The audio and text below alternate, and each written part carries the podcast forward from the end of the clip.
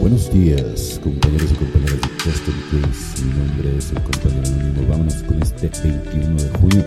Nuevos niveles de honestidad. Hemos sido expertos en autoengaños y excusas. Texto básico, página 32. Cuando llegamos a nuestra primera reunión, oímos que debemos ser honestos. Quizás pensemos, bueno, no debe ser muy difícil. Lo único que hay que hacer es parar de mentir algunos nos resulta fácil, ya no tenemos que mentir a nuestro jefe por haber faltado al trabajo, ni a nuestra familia sobre dónde estuvimos anoche.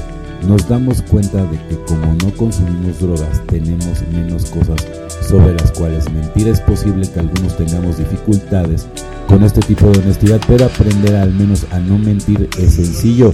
No se miente y listo, pase lo que pase, la mayoría si tenemos valor, estamos decididos a practicarlo y contamos con el apoyo de nuestros compañeros de NA y la ayuda de nuestro poder superior. Con el tiempo logramos este tipo de honestidad. Honestidad, sin embargo, significa mucho más que no mentir. El tipo de honestidad realmente indispensable en recuperación es la que se tiene a uno mismo, que no es fácil ni sencilla de lograr.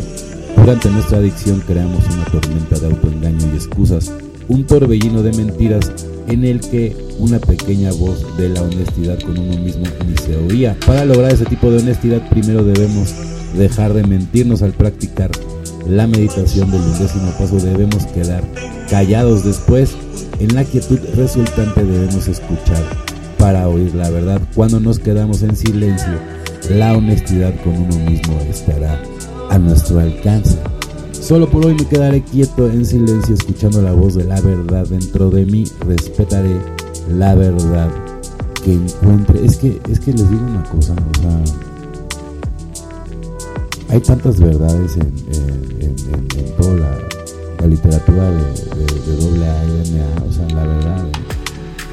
Yo de todo lo que he buscado, de verdad, no hay como, como la literatura de doble A porque de verdad, ¿eh? fíjense bien, son principios muy básicos, ¿no? Vivir en el presente, tirar toda la basura, meditar, callar la mente para que puedas escuchar al poder superior y puedas conectar.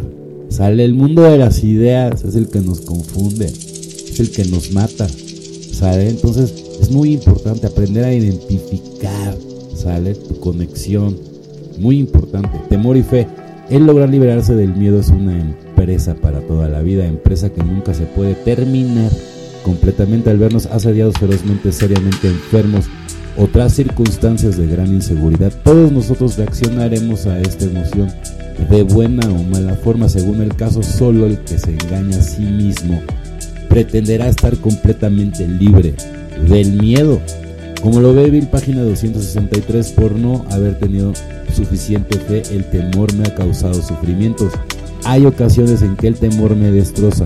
Justamente cuando estoy experimentando sentimientos de alegría, felicidad, gozo y del corazón, la fe y un sentimiento de dignidad ante un poder superior me ayudan a soportar la tragedia y el éxtasis cuando opté por entregar todos mis temores a mi poder superior. Seré libre, ¿no? es muy importante. Tener fe, obviamente. Pero sí seguido evidentemente los pasos. O sea, lo que pasa es que yo, mi experiencia personal, si como los pasos no los visten de una manera mágica y, no te la venden como te las venden las terapias holísticas. Pero, pero ahora entiendo también yo a muchos padrinos, ¿no? O sea, este, es, es, muy fácil darse cuenta cuando una persona realmente está haciendo el programa y cuando no. Pero cuando uno llega, piensa que a lo mejor cómo, le harán o, qué tan difícil, ¿no? Pero hasta que tú ya haces tus años y te das cuenta, ¿verdad? Pues entonces te, te en primer lugar que no es tan fácil. Y en segundo, ¿no? Pues sí, sí puedes identificar, ¿no? Pero ¿qué crees? No puedes juzgar. El único o lo único que te tienes que enfocar es en ti, no en criticar o compararte con los demás. ¿Por qué? Porque ahí no estás ponchando el ego, ¿sale? Y si no sabes ponchar el ego, entonces quiere decir que no estás bien. Estés o seas quien seas. Una persona cuando poncha el ego, ¿sí? Reconoce, ¿sale? Si tú me hablas desde el ego, ¿no? Pues entonces nunca me vas a entender, ni siquiera me vas a entender, ¿sale? Porque yo estoy hablando con el corazón.